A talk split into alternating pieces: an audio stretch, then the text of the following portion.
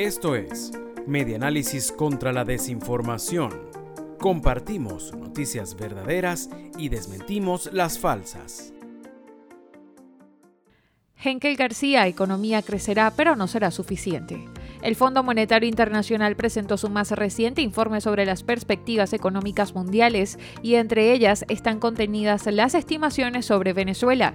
El ente indicó que la economía nacional estaría creciendo 1,5% y la inflación sería de 500% para este 2022. Expertos ven estos números conservadores y aunque analizan un crecimiento mayor, el mismo sería insuficiente para igualar por lo menos los números del año 2019, reseña el estímulo. El director de Econométrica, Henkel García, aseguró que las cifras que maneja su organización indican que la economía venezolana pudiese crecer a una tasa de doble dígito y la inflación seguiría su proceso de desaceleración.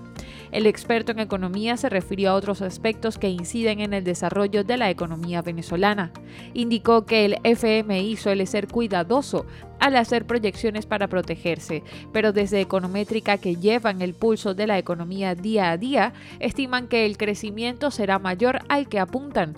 No nos debe extrañar que sea una tasa de doble dígito y que aunque parezca mucho, no es una tasa que nos deje cerca de lo que fue el año 2019.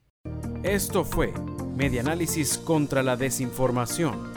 Síguenos en nuestras redes sociales, en Twitter e Instagram somos arroba medianálisis e ingresa a nuestra página web www.medianálisis.org.